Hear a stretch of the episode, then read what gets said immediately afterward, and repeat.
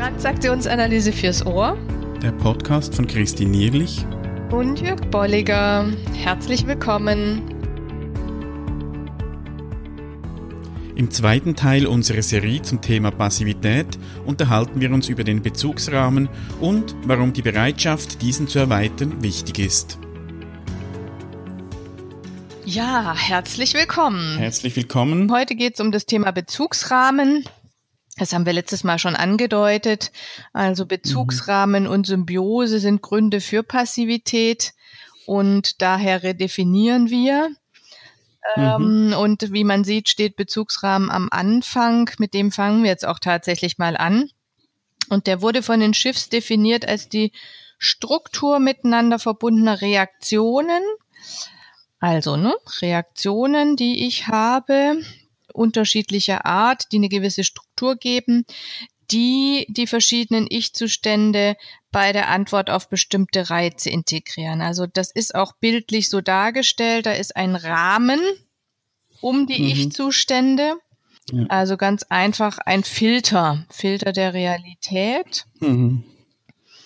Oder auch, ich habe ich habe jetzt hier nochmal bei Gudrun Henning und Georg Pelz äh, das, das, äh, das Bild der Brille gefunden, ja. Mhm, ja. Also die Brille, durch der wir, durch die wir schauen. Genau. Ich stelle mir das wirklich als, jetzt nicht als Brille, aber manchmal so als, als Rahmen, mhm. den ich vor meinem Gesicht habe und durch den ich in die Welt blicke oder eben ein Filter, ja. durch den ich in die Welt blicke und vielleicht gewisse Aspekte ausfiltere, gewisse vielleicht besonders stark wahrnehme. Mhm. Und die Idee dahinter ist ja, dass diese Filter von Person zu Person unterschiedlich sind. Genau, also die, der eine hat eine Brille, die, die was vergrößert oder in der einen Situation vergrößert, während der andere verkleinert. Ja, der eine blendet aus oder verfärbt. Also diese unterschiedlichen diese unterschiedlichen Vorgehensweisen mhm. werden hier definiert und bilden so sozusagen die Grundlage einfach auch der, der Schiffschule. Mhm, ja. ja. Und da ist, ist immer wieder auch die Frage so vom Unterschied äh, Skript zu Bezugsrahmen. Oder mhm. ist, das, ist das das gleiche oder ist das identisch? Äh, für mich gibt's da schon einen Unterschied. Mhm. Ich glaube, das Skript oder Skriptüberzeugungen sind ein Teil des Bezugsrahmens. Mhm. Also aufgrund meiner Skriptüberzeugungen, äh, beispielsweise ich bin nicht wichtig, werde ich mein Umfeld so wahrnehmen, damit ich mir das bestätigen kann, dass ich mhm. nicht wichtig bin. Mhm. Oder andere können alles besser, etc. Das ist aber, glaube ich, nur wirklich ein Aspekt des Bezugsrahmens. Ähm, ein anderer sind Werte, mhm. die jetzt nicht unbedingt skriptgebunden sind, mhm. ähm, mhm. dass ich sage, mir ist es wichtig, dass ich Leute, die ich auf der Straße treffe, begrüße beispielsweise. Genau, genau. Dann werde ich darauf auch in meinem Bezugsrahmen auch, auch achten. Ja. Dann gibt es sicher auch ein Teil falsche Informationen, mhm.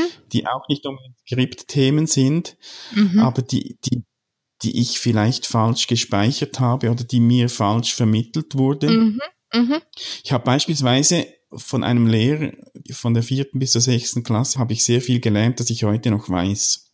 Hm. Und manchmal merke ich, ich habe Dinge gelernt von ihm, ich habe das einfach geglaubt, weil er war der Lehrer und merke manchmal im Nachhinein, ich, ich habe es nie überprüft, mhm. ob es mhm. jetzt wirklich so ist. Das heißt, ich habe das vielleicht wirklich gelernt und glaube, dass es so ist und vielleicht ist es nicht so. Ja, ja. Und das ist für mich dann auch nicht eine Skriptüberzeugung, sondern ich, ich habe einfach falsche Informationen gespeichert. Ja. Und ein vierter Aspekt sind für mich auch noch realistische Informationen. Also auch das, was, mhm. was stimmt, das gehört ja. ja dann auch zum Bezugsraum.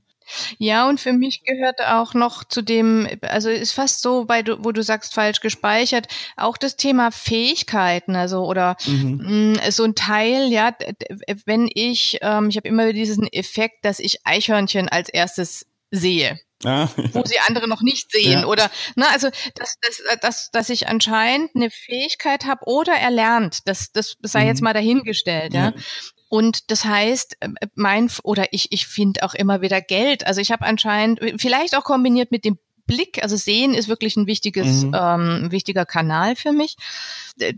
Das gekoppelt, finde ich, ja. Und mhm, ja.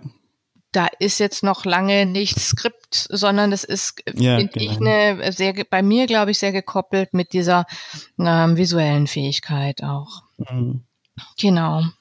Sehr schön. Also jetzt haben wir das echt gut abgerundet, ja, in welche Richtungen ja. das gehen kann und mhm. wo du, liebe Hörerin, lieber Hörer, auch überprüfen kannst, hm, was, was sind bei mir immer wieder Dinge, die, die ich erkenne, die, die entgegen anderen ja, bei mir auftauchen mhm. oder wo andere eine Stimmung ähm, in einer Situation, auf einem Fest, ähm, in einem Gespräch anders beschreiben als ich oder auch Details mhm. etc. etc. Und die, ich, ich glaube, das Problem dann auch am Bezugsrahmen ist ja oftmals, dass wir davon ausgehen, mein Bezugsrahmen ist der einzig richtige. Genau. Ähm, und ich, ich habe immer wieder mal das Bild von diesem Raum, in dem ich jetzt auch bin, da gibt's zwei Fenster. Eins ist gleich mir gegenüber und das andere ist rechts davon. Ähm, wenn jetzt zwei Personen in diesen Raum reinschauen, durch diese beiden Fenster. Sie sehen den gleichen Raum, aber sie würden ihn komplett anders beschreiben. Mhm. Der eine würd, würde sagen, da sitzt ein Mann mit Glatze vor einem Mikrofon gerade mir gegenüber. Mhm. Und da hat's noch rechts ein Flipchart und noch anderes. Derjenige, der zum anderen Fenster reinschaut, würde sagen, Quatsch, der Mann sitzt links. Mhm. Und Flipchart sehe ich überhaupt nicht und ich sehe dafür irgend noch einen roten Sessel, wie auch immer. Und die könnten beide jetzt streiten, wer hat recht. Mhm. Und sie kämen nicht weiter. Ja. Und das Ideale wäre nun eben eine Bezugsrahmenerweiterung, dass sie sagen, okay, wir sehen äh, verschiedene Aspekte, wir können ja das mal zusammentun. Mhm. Und sie hätten schon ein kompletteres Bild. Ja. Noch nicht das Vollständige von diesem Raum, aber immerhin ein kompletteres Bild. Und ich glaube, das ist die Idee oder wäre der ideale Umgang mit dem Bezugsrahmen, dass wir nicht streiten, wer hat recht mhm. oder was ist richtig, sondern einander zuhören. Mhm, und die Puzzleteile sozusagen zusammentun. Ja, was, ne? was kann ich übernehmen in meinen Bezugsrahmen? Mhm. Ach, das habe ich mir noch nie so überlegt, was du sagst. Könnte ich ja mal für mich auch übernehmen oder das auch mal so sehen. Mhm, ja. Also du hast ein gutes Beispiel gebracht, was auch eher neutral ist und was vielleicht eher so wirklich vor dem Hintergrund ist der, der Fenster, was man ergänzen kann. In dem Buch Into TA ist ein Beispiel drin, das wird nochmal sehr deutlich, wo es eben nicht um ein äh, neutrales Blicken in einen Raum geht, sondern wo ein Konflikt schon da ist. Ja, und da steht, äh, Andrew und Mary haben eine schwierige Partnerschaft seit Jahren. Und wenn du mit jedem von beiden einzeln sprichst, dann beschreiben sie zwei verschiedene Partnerschaften. Ja, mhm, und das ja. zeigt auch nochmal sehr deutlich, aha, als Außenstehender würdest du das auch nochmal viel mhm. stärker merken und würdest sagen, wie du jetzt gerade gesagt hast, die blicken in eine ganz andere Richtung. Mhm, Oder und mhm. eben, sie redefinieren sehr stark aufgrund ihres Bezugsrahmens.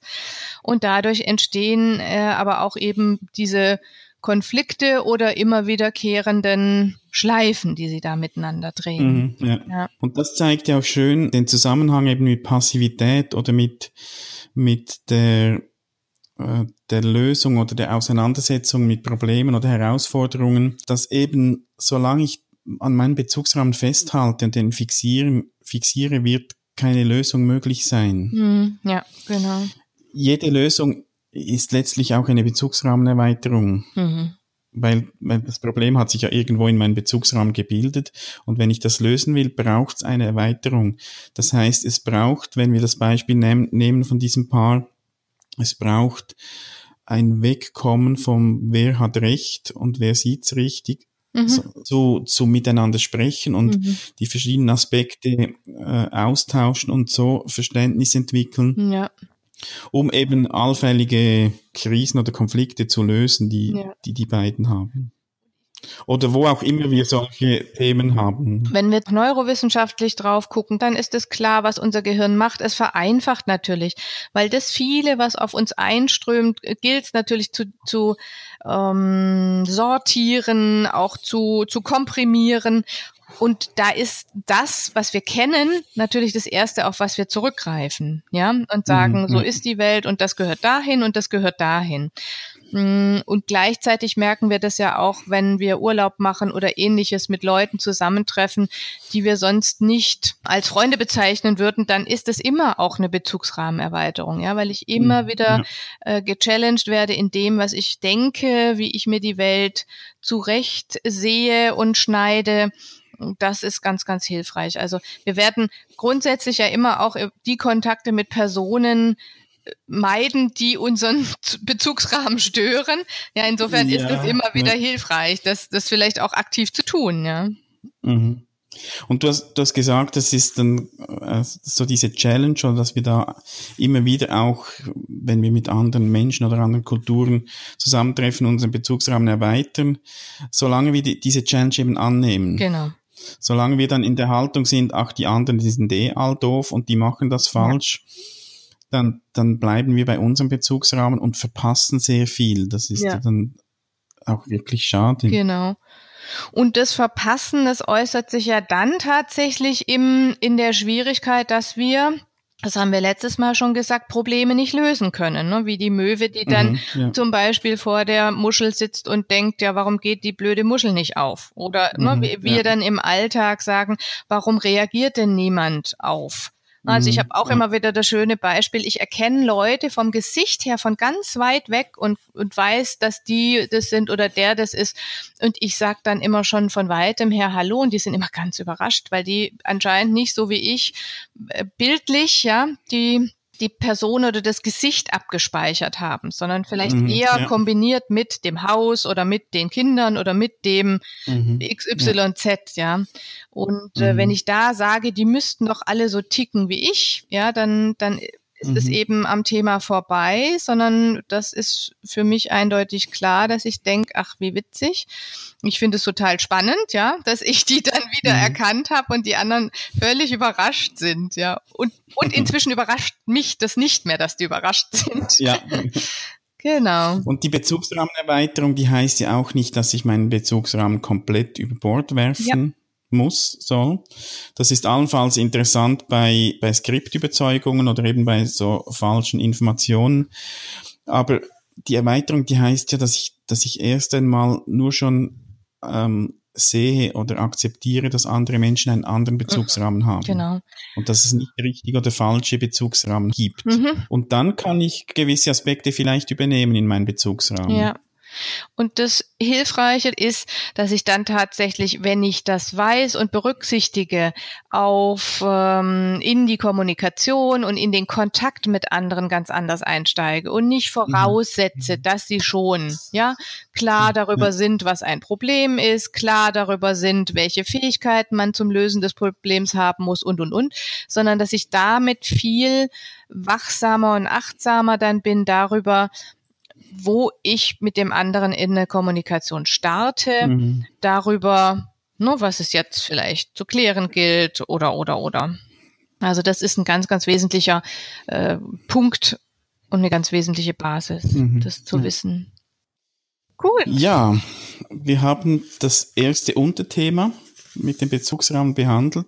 Nochmals, das ist ein Grund, den die Schiffs nennen für Passivität, mhm. dass wir eben unseren Bezugsrahmen aufrechterhalten, fixieren wollen. Das heißt, dort, wo du aktiv Herausforderungen angehen willst, braucht es eine Bereitschaft auch, den Bezugsrahmen zu erweitern. Das wäre vielleicht die kurze Zusammenfassung mhm. dieser Episode.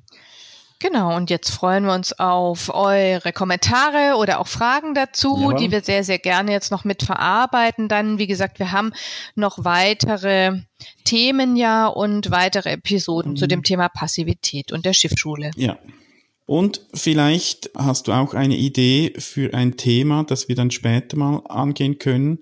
Vielleicht auch in Form einer Serie, so wie wir das jetzt mit der Passivität machen. Vielleicht ein Einzelthema. Schreib uns das oder irgendeine Frage. Wir nehmen das gerne mal auf. Genau. Also bis zum nächsten Mal. Zum Thema Symbiose. Bis, bis dann. dann. Tschüss. Tschüss. Schön bist du dabei gewesen.